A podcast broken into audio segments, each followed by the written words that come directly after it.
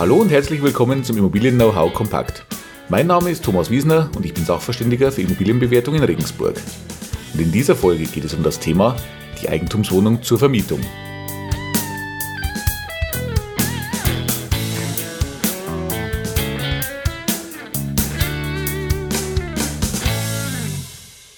Ja, nachdem wir ja in den letzten Folgen wirklich die Grundlagen rund um die Eigentumswohnung betrachtet haben und damit auch so ein bisschen den Grundstock im Basiswissen rund um das Thema Eigentumswohnung gelegt haben, möchte ich mich in der heutigen Folge mal auf ein etwas spezielleres Thema konzentrieren. Und zwar geht es mir um diejenigen unter Ihnen, die sich vielleicht mit dem Gedanken tragen, eine Eigentumswohnung zu kaufen, und zwar nicht um darin selber zu wohnen, sondern zur Vermietung, also als klassische Kapitalanlage. Diese Überlegung ist ja gerade in der jetzigen Niedrigzinsphase umso verbreiteter. Und gerade deshalb möchte ich in dieser Folge ein wenig auf die Themen eingehen, die Sie besonders dann beachten sollten, wenn Sie eine Wohnung suchen oder sich für eine Wohnung interessieren, die dann als Kapitalanlage dienen soll. Als allerersten Punkt sollten wir dann mal darauf achten, worauf müssen wir denn nun schauen, wenn wir uns eine Wohnung suchen oder wenn wir eine Wohnung anschauen.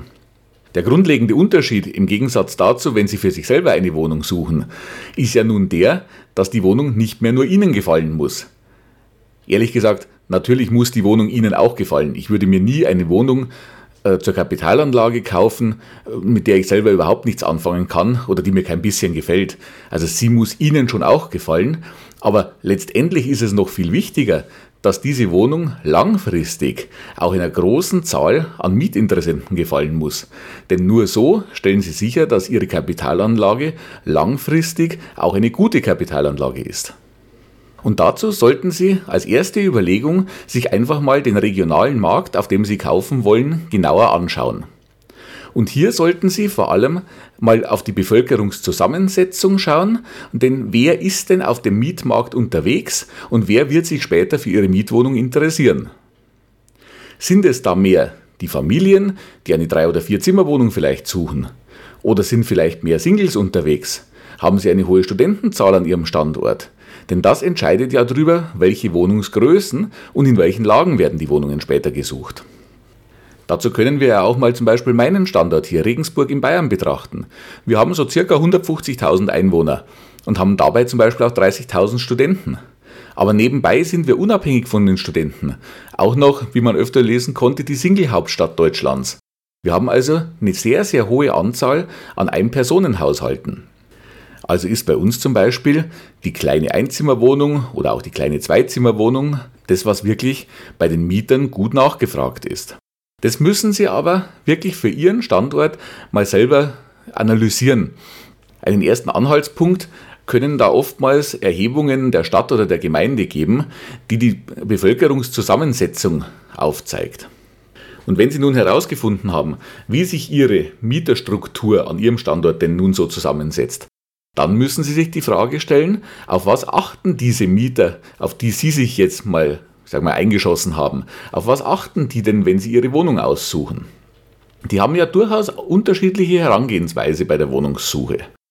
Wenn Sie jetzt den Studenten zum Beispiel nehmen, wenn Sie sagen, ich möchte mir ein Studentenapartment kaufen, dann wird für Ihren nächsten Mieter wahrscheinlich interessant sein, wie schnell komme ich zur Universität, wie ist die Verkehrsanbindung, habe ich vielleicht den Bahnhof gut erreichbar, kann ich die wichtigsten Erledigungen zu Fuß oder mit dem Fahrrad machen, habe ich ein paar Kneipen in der Nähe? Wie sieht es mit dem Nightlife aus an diesem Standort?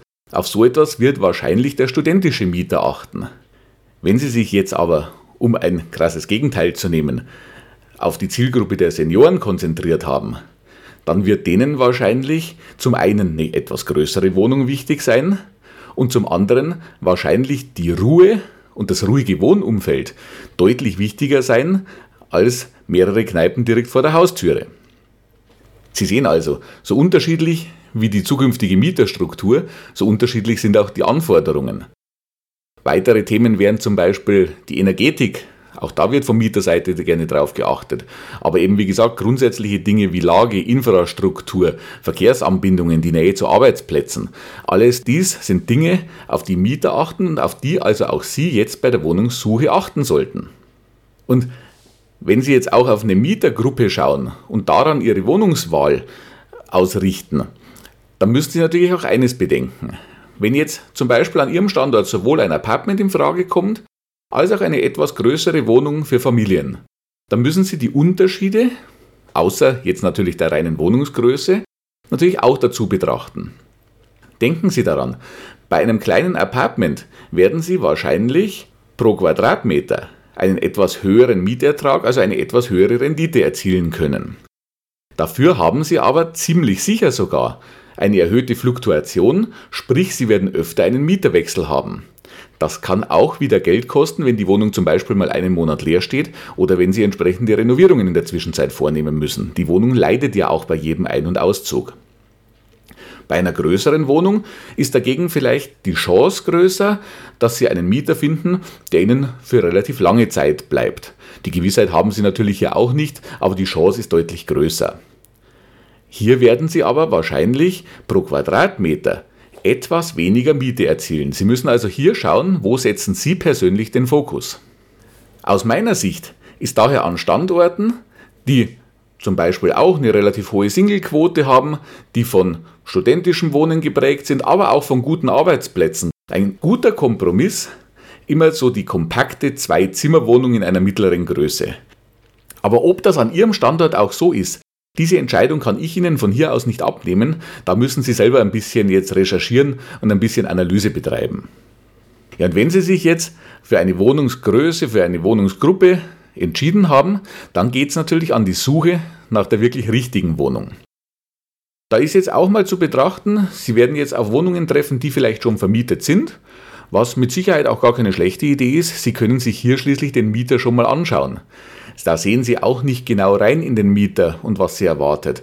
Aber man sieht ja schon ein bisschen, wie wohnt der in der Wohnung und kann vielleicht ein bisschen Rückschlüsse daraus ziehen.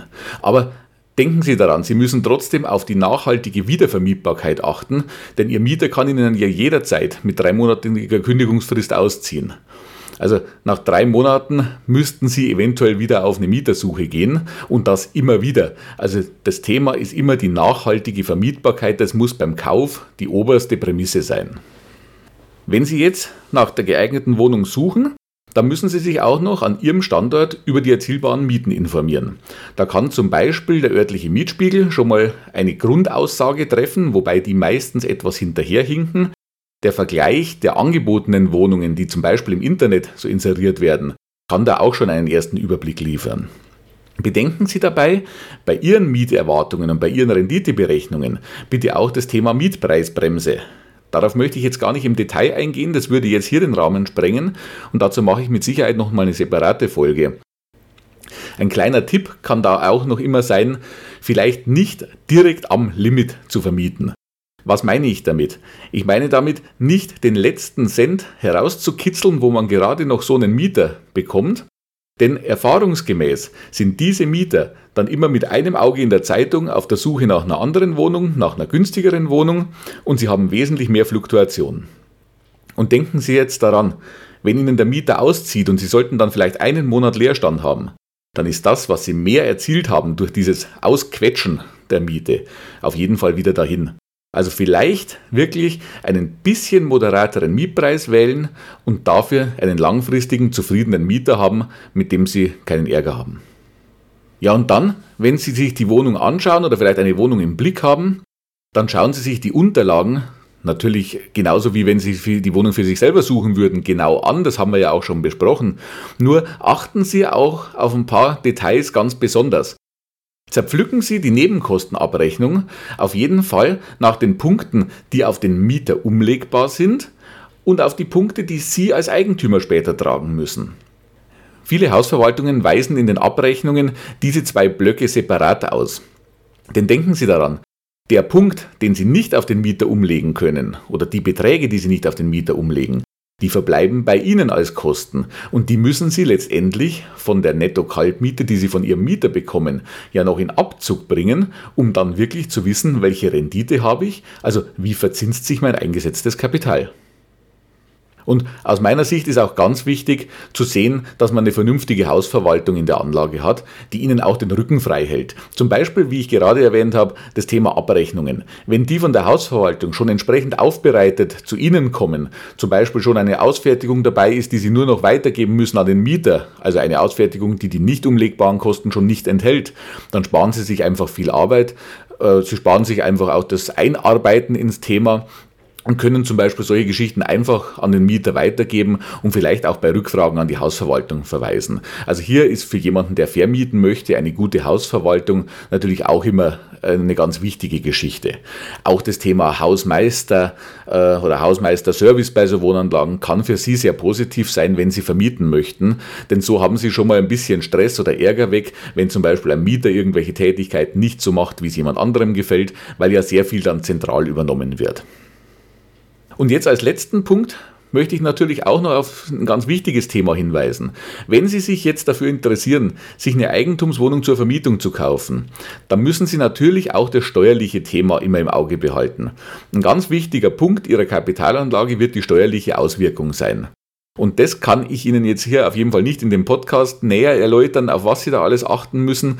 Da ist die individuelle Situation und die steuerliche Situation eines jeden Einzelnen viel zu individuell dafür. Also da ganz klar der Tipp von mir, Nehmen Sie Ihren Steuerberater oder wenn Sie keinen haben, suchen Sie sich einen guten Steuerberater, lassen Sie sich da vielleicht Tipps von Bekannten geben, die schon bei einem Steuerberater zufrieden sind, die vielleicht auch eine Wohnung zur Vermietung haben, also da einen Experten kennen, der Sie berät und sprechen Sie mit dem Steuerberater Ihre Situation durch, um hier keine Fehler zu machen. Ich möchte wirklich nicht ins Detail gehen, sondern nur einen Aspekt zum Beispiel nennen. Äh, Käufer gehen oft her und sagen, momentan ich bekomme für mein Kapital, das ich auf der Bank liegen habe, ja keine Verzinsung, also setze ich dieses Kapital komplett zum Kauf meiner Wohnung ein. Da wird in vielen Fällen der Steuerberater Ihnen etwas anderes raten. Er wird Ihnen dazu raten, wahrscheinlich auch Fremdkapital zu nutzen, um später diese Aufwendungen, die Sie dafür haben, mit Ihren Erträgen aus Vermietung und Verpachtung wieder gegenrechnen zu können. Aber nochmal an dieser Stelle, hier kann dieser Podcast Ihnen eine ordentliche Steuerberatung nicht ersetzen und das soll er auch gar nicht. Also suchen Sie sich hier wirklich einen kompetenten Steuerberater und lassen Sie sich individuell beraten, denn gerade das steuerliche Thema ist für Ihre Kapitalanlage ein ganz, ganz wichtiges.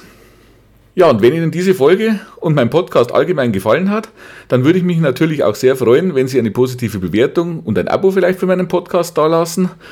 Und viele weitere Themen rund um die Immobilie und auch mein Unterstützungsangebot dazu finden Sie im Internet auf meiner Seite www.immobilienberatung-wiesner.de. Den Link packe ich Ihnen einfach auch nochmal in die Show Notes. Ja, ich freue mich auf, wie gesagt, vielleicht eine positive Bewertung. Fünf Sterne auf iTunes wären wirklich klasse. Und dann sage ich in diesem Sinne, bis bald, Ihr Thomas Wiesner.